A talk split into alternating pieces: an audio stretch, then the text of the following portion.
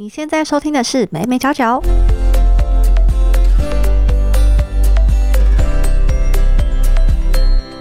Hello，这里是美美角角，我是 Hedy。如果你是第一次收听这个节目的话，我们主要是在分享一些媒体还有行销的议题。那今天的单元呢是没新闻，这个单元是每一周会为大家整理科技、行销还有媒体的时事。那我们就先来看到科技的时事吧。第一则科技时事呢是 Meta 预计要推出智慧手表。那 Meta 就是脸书改名后的这个名字嘛。国外的媒体 Let's Go Digital 指出呢，Meta 呢在去年的六月向世界智慧财产权组织提出一个新的专利技术，也就是智慧穿戴装置可拆卸相机模组的新技术。那简单来说呢，就是 Meta 它预计在它的智慧手表上面装上一些相机的镜头。那甚至呢，这个手表的部分可以拆卸下来，变成像 GoPro 一样可以带着走拍照。而它的智慧手表最受瞩目就是这个相机的部分。那目前根据它的专利呢，就可能它镜头包含了微距、广角，还有光学变焦等镜头。所以呢，如果真的 Meta 推出了这样的一个智慧手表的话，也许我们之后呢，就是以手表 po 文到社群平台。甚至呢，能把这个手表应用在 VR 或者是 AR 的一个世界当中。那它在外观上面呢，将可能是有方形跟圆形两种选择。那一样呢，都是具备可拆卸的荧幕设计，因为可拆卸荧幕就是它最大的一个亮点嘛。那目前售价预估在四百美元，大概跟 Apple Watch 差不多定价，大概台币一点一万元左右。好，再来我们看到第二则新闻。第二则新闻呢是五 G 是不是会影响飞安？那台湾是不是会受到影响呢？其实这是来自于就是目前美国有很多家航空公司向华府发出联署信，他认为说美国国内的两大电信公司 Verizon 跟 AT&T 推出的这个五 G 网络可能会危害飞行的安全，那希望当局能够去介入。美国联邦航空总署 FAA 呢，就针对五 G 科技提出警告。他们说呢，五 G 技术的这个 C 频段大概是呃三点七到三点九八的千兆赫兹，可能会干扰飞机仪器，影响飞机在能见度低时的一个运作。那其实五 G 跟飞安之间的关系，台湾也很关注这一块。那国家通讯传播委员会 NCC 就表示说，台湾的五 G 商用频谱释出的是三点三到三点五七千兆赫兹，跟航空使用频段不一样，不会发生干扰，所以大家可以放心。那目前其实台湾的五 G 频谱竞标已经完成了。那除了商用网络之外呢，政府也预计规划五 G 企业专网发展机制，也就是说让一般的企业或者是小型的 ICT 资通讯业者能够去申请建制五 G 专网。那未来呢，应该是在今年会推出行动宽频专用的电信网络管理办法。好，讲完科技的部分呢，我们要来看的是行销部分的新闻。第一则行销的新闻呢，是美国的零售公司 Walmart，它近日呢向美国的专利商标局申请了一系列的商标应用。它申请的项目就包含虚拟货物，比如说你的家具、玩具啊等等。那另外 Walmart 它也计划要推出自家的虚拟货币跟 NFT。其实国外的媒体就认为说，Walmart 去申请这些呃商标啊，去做这些 NFT 等等，都是在为了元宇宙的发展做准备。那希望未来这些虚拟货物可以为人们在虚拟世界中打造它的虚拟化身，还有住处。那沃尔玛表示呢，将会持续探索新兴科技在购物上的一个运用。不过呢，他没有针对他的商标申请这件事情做出回应。那除了像是沃尔玛它积极要推出 NFT 之外呢，其实 Nike 在去年的十一月初也有宣布说要贩售虚拟球鞋，而且呢，他也计划跟 Roblox 合作推出专属 Nike 的一个虚拟世界 Nike Land，你可以把它想象成就是 Nike 的元宇宙。那他也成立了虚拟运动鞋公司 RTFKT，呃，外媒说这个是 Fine Turn Artifact。除了 Nike 之外呢，Gap 也开始贩售它的 NFT。所以呢，我想我们可以好好的期待未来的虚拟世界将会有什么样的一个发展。那我们看到第二则行销的新闻，就是根据 Marketing Tech 的报道。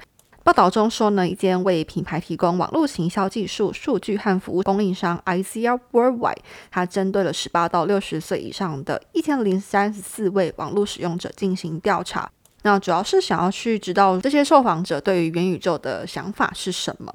第一部分呢，主要是针对意见领袖。那研究显示说，百分之七十二的意见领袖已经正在考虑，或者是已经在虚拟世界中获利，就表示说呢，其实有非常多的意见领袖都急着想要在元宇宙、想要在虚拟世界当中来分一杯羹。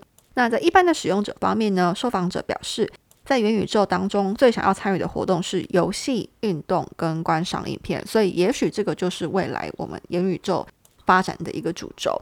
那百分之六十六的受访者表示，相当期待进入元宇宙，会在未来的三年内购入 VR 设备。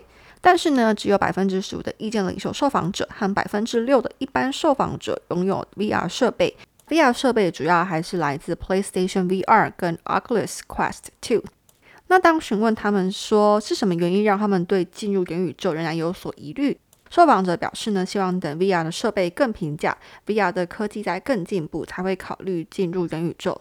那另外呢，百分之九十的意见领袖跟百分之七十二的一般使用者都支持品牌在虚拟世界中赞助游戏，也就是说，他们是支持品牌去赞助或者是在虚拟世界里面刊登广告的。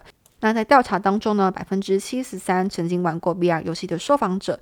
就说，诶，他们其实记得看过品牌赞助游戏，那甚至呢，有百分之四十二的受访者记得品牌名称，包含像是可口可乐啊，或者是 Google 啊、漫威等等之类的。所以可见呢，大部分的受访者都是能够接受元宇宙或者是 VR 设备，甚至是品牌在里面赞助也是 OK。但是呢，价格跟科技仍然是他们考虑的一个重点。最后呢，我们来看到媒体的新闻。那第一则媒体的新闻呢，是静传媒获得 NCC 允许，将会成立静电视新闻台。经历了两年以上的审查期呢，国家通讯传播委员会 NCC 在今年的一月十九号核准了静电视的申请案。那静电视呢，也预计在三到六个月以后呢，上架系统播出。那静电视呢，就像 NCC 允诺说，如果合作中有政府标案，会如实的对外去揭露。并且会实施编辑室公约和设置外部公平人制度。那这个编辑室公约就是指说，电视台跟记者之间他们签订了一个协约，让记者可以凭他的专业达到自主性，做到独立报道，不会受到党派或者是商业或者是宗教等利益团体来插足这个新闻的播报。同时呢，他也允诺说，国际新闻将占每日新闻的比例百分之十五，并且呢，每一天会新播一个小时的国际专题。不过，NCC 虽然同意进电视设立电视台，但是也提出了十四项的废止条款。呃，其中就包含说，电视台不可以接受中资直接或者是间接投资，与中国往来呢，必须要符合两岸人民关系条例。如果违反的话呢，将会对电视台行使废止权。不过，还是有部分的 NCC 委员就对于进电视申请案呢持反对意见。他们认为说，第一个，进电视的频道定位不明确，难保它能够对电视产业产生正面的影响。第二个是呢，它难以保证新闻的观点多元性和丰富性。第三个呢，是对进电视的实质控制人保持疑虑。所以呢，在之后呢，这些委员还是会对本案提出不同意见书。好，我们来看最后一则新闻。这个新闻呢，是 IG 即将推出订阅制。那目前的 IG 推出订阅制，不过只有开放在美国，而且是只有给部分的创作者来用。那这个订阅制包含三个新功能，第一个是 Subscribe Stories，就是会员限定的现实动态，也就是呃你要付钱给这个创作者，你才有办法看到他的现实动态。第二个呢是 Subscriber Lives，就是会员限定的直播，一样你是要有抖内要赞助才可以看直播。第三个呢是 Subscriber Badges，就是会员标章。你可以把它想成就是像 YouTube 一样，你的名字旁边会出现一些小徽章，来代表你是会员。那为了要吸引更多的创作者参与这个订阅制呢，IG 到二零二三年才会开始向创作者抽成。那 Meta 就表示说，希望这个制度啊，可以支持创作者的内容生成，使他们能够从他们的数位创作当中获利，并且透过这些独家内容和粉丝形成更紧密的连接。那其实我觉得它跟目前 YouTube 所推出的会员制度还蛮相像的。不过目前台湾还没有开放这个功能的消息，所以呢，我们可以再等等看，也许日后呢，我们也可以像我们喜欢的 KOL 抖内或者是赞助喽。那以上呢就是上一周的新闻分享。如果你喜欢这集内容的话呢，可以帮我评分或者是留言告诉我你的想法。可以到 IG 找我玩，我的 IG 是 Media Corner 字尾是重复的两个 R，会在上面每一周更新呃新闻的图文版，还有 Podcast 的最新消息。那本周会上架的主题呢是假新闻，我们将要跟大家聊聊假新闻是什么，还有假新闻的影响。那我们就这周五见啦，拜拜。